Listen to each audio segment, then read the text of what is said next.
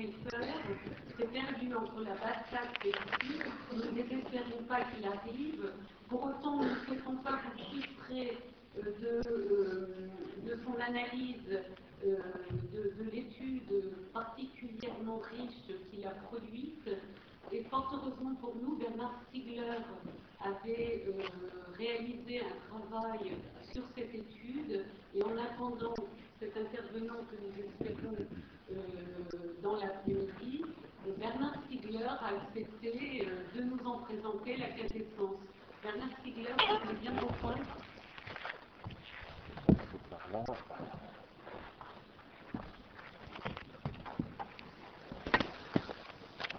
Oui, en fait, je dois dire que j'ai travaillé sur cette étude grâce à la personne qui me l'a signalé, qui est Bernard Umbrecht, et qui en a fait un résumé, par ailleurs, une traduction et, un résumé que je vais vous présenter donc très, très succinctement.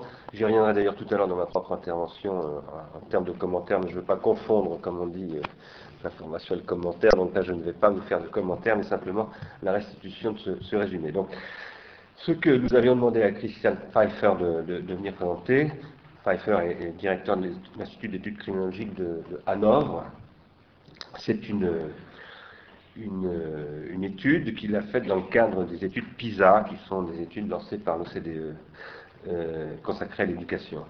Euh, le titre de cette étude est Les perdants de PISA, c'est-à-dire de l'évaluation de l'efficacité des, politiques éducatives en Allemagne, en l'occurrence, victimes de leur consommation de médias. Alors, l'Institut de recherche qui a mené cette enquête c'est un institut pluridisciplinaire du, Land de la, de la Nord, de la Basse-Saxe. Et depuis 2004, il étudie les effets des usages médiatiques sur les résultats scolaires. Il s'est spécialisé dans, ce domaine, chez les enfants et chez les adolescents, donc. Et il établit des, parallèles avec les résultats des, études PISA en tant que telles. Le programme PISA, donc ce qui, ce qui veut dire Programme international pour le suivi des acquis des élèves, est piloté par l'OCDE et son but, c'est de mesurer les performances des systèmes éducatifs des pays membres de l'OCDE. Euh, il évalue l'acquisition des savoirs et des savoir-faire essentiels à la vie quotidienne au terme de la scolarité obligatoire et il est, constitué, notamment par des tests qui portent sur la lecture, la culture mathématique, la culture scientifique, ce qui se présente sous la forme d'un questionnaire de fond, pas simplement des cases à remplir, quelque chose de plus riche. Ces études euh, PISA ont eu des résultats en Allemagne qui ont été extrêmement commentés, ça c'est ce que dit euh, euh, l'étude de, la Basse-Saxe, mais je vous le confirme parce que j'étais en Allemagne il y a deux, ou trois mois à Düsseldorf et on m'a précisément parlé de l'énorme impact des études PISA et des, et des questions qu'elles font se poser aux parents allemands, parce qu'elles révélaient en particulier en Allemagne, donc, un lien très étroit entre l'origine sociale des élèves et leur réussite scolaire. Ce que les, équipes de, Pfeiffer ont, cherché à identifier, euh, c'était euh, la réalité, le détail, la précision de, ces résultats massifs et évidemment chercher à y trouver des, facteurs d'explication. Ils ont identifié ce qu'ils ont appelé quatre groupes de perdants de PISA. Les grands perdants de cette étude sont les élèves issus de l'immigration, d'une part, D'autre part, les garçons par rapport aux filles, ça c'est assez répandu. Troisièmement, les enfants de l'Allemagne du Nord par rapport aux enfants de l'Allemagne du Sud. Bon, l'Allemagne du Nord, vous savez, c'est l'Allemagne laborieuse. Quatrièmement, les, familles à faible revenu. En général, les familles laborieuses sont aussi à faible revenu, mais ce n'est pas forcément exactement la même chose, et aussi à faible niveau d'études. Alors, bon, tout ça est banal, vous allez me dire. Hein. Là, rien de très nouveau, on ne pouvait que finalement prévoir ça sans même avoir fait la moindre étude souvent des études en et portes ouvertes. Oui, mais il y a quand même quelque chose de nouveau. Jusqu'à présent, tous les efforts pour interpréter les disparités révélées par les tests PISA avaient fait l'impasse, et c'est ce qu'a montré l'Institut de Hanovre, sur la dimension qui est mise en lumière aujourd'hui par son étude de l'Institut Hanovre, à savoir que, là je cite, je cite l'étude même, les quatre groupes de perdants disposent dès la quatrième classe, ce qui est l'équivalent du cours moyen première année en France, c'est-à-dire 9-10 euh, ans, d'un bien plus vaste équipement en téléviseurs, consoles de jeux et ordinateurs que les autres groupes. Fin de citation. Et ceci est confirmé pour chacun des groupes séparément, euh, sachant que l'étude a porté sur un échantillon de 5500 élèves de 10 ans et de 17 500 élèves de 15 ans. 52% des enfants de 10 ans issus de l'immigration disposent de leur propre téléviseur, un par chambre, c'est ça que ça veut dire, hein. contre 32% pour les enfants d'origine allemande. 38% des garçons possèdent leur propre console de jeu contre 16% pour les filles. 42% des enfants de l'Allemagne du Nord ont une télévision de leur chambre contre 27% dans l'Allemagne du Sud, c'est-à-dire euh, Munich et l'Allemagne riche. Des disparités analogues sont mises en évidence selon les revenus ou le niveau d'éducation des parents. Un plus grand taux d'équipement en écran conduit évidemment à une consommation plus grande de médias. Là-dessus, l'étude que vous pouvez trouver, nous avons un, abstract. et un résumé en anglais qui fait quand même, c'est un résumé quand même d'une dizaine de pages, donc vous pourrez aller beaucoup plus dans le détail hein, si vous voulez euh, des informations. Puis par ailleurs, vous trouverez, on vous donnera, je crois qu'il est d'ailleurs sur le site d'Ars Industrialis, le lien pour aller sur l'étude elle-même si vous lisez l'allemand, puisqu'il est en ligne ce document. Donc, euh, l'étude est très précise sur, l'étude sur, le, sur les temps de passage euh, devant l'écran de télévision euh, et le temps scolaire, et c'est très éloquent, la corrélation entre, entre ce temps de, captation de l'attention par les écrans et, et, les conséquences sur les résultats scolaires. Pour les auteurs, la conclusion de tout ça est évidente. Ils le disent ainsi, je les cite.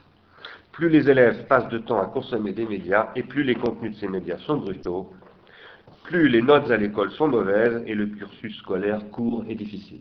Alors, parce qu'ils ont aussi fait une étude de contenu, hein, de nature de contenu. Ils ont factorisé tout ça. Différentes hypothèses concernant les effets de contenu médiatique fortement émotionnels sont évoquées, dont une hypothèse qu'ils appellent d'effacement des contenus fraîchement mémorisés. Ça, c'est très très important, évidemment. Les phénomènes d'addiction sont abordés aussi. 21% des enfants de plus de 15 ans jouent plus de 4 heures par jour à des jeux vidéo. 6% sont menacés d'addiction, d'après l'étude.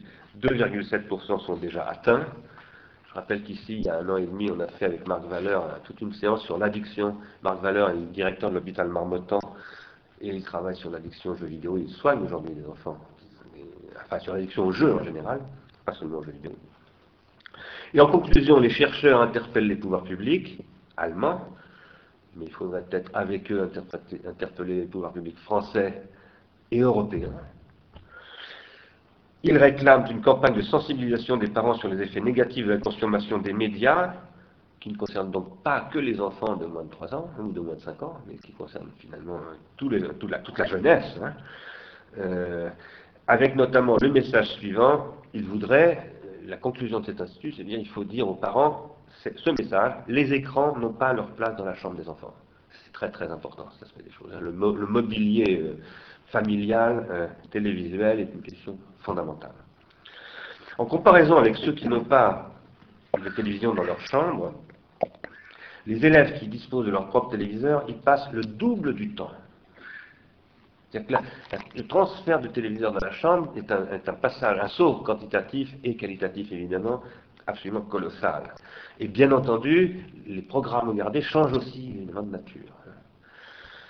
Pour éviter que les enfants voilà, c'est la conclusion, ne sombre dans le marécage médiatique les après-midi, les auteurs, ça c'est très très intéressant pour nous les Français, au moment du débat actuel sur l'école française et la réduction du temps, non pas de cerveau disponible, mais d'attention scolaire et de prise en charge par l'éducation nationale des enfants.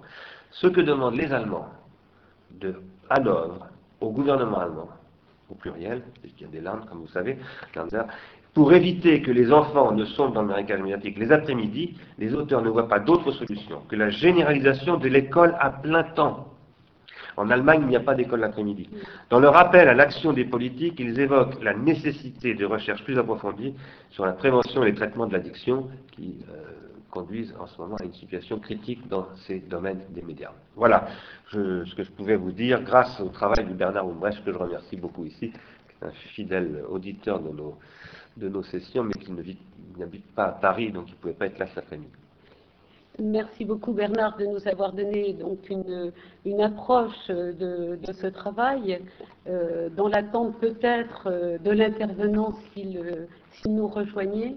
En tout état de cause, vous trouverez cette, cette étude en allemand à la fois sur le site euh, d'Ars Industrialis et du CIEM, qui sont les co-organisateurs de cette journée et je vous je dis bonjour à ceux qui nous rejoignent progressivement. Et nous allons continuer. Donc, je vais demander à Jesus Bermero Berros de nous rejoindre. Jesus Bermero Berros, excusez-moi, je n'ai pas fait d'espagnol, je ne pratique pas la rota, mais il m'excusera. Et euh, directeur du laboratoire de recherche en communication et audiovisuel de Valladolid et il va nous présenter une analyse du rôle de la télévision dans la construction de la personne. Il est auteur, euh, son dernier ouvrage, il n'en a fait pas, pas mal, mais le dernier, d'ailleurs vous vous l'êtes arraché à la librairie, est Génération Télévision, relations controversées de l'enfant avec la télévision. Nous vous écoutons. Merci. Et bonjour. Euh, on dit normalement qu'après après manger, en Espagne on fait la sieste. Mais ne croyez pas, c'est un mythe, la preuve c'est que je suis là. Et puis on devait avoir une intervention en anglais avant, donc personne ne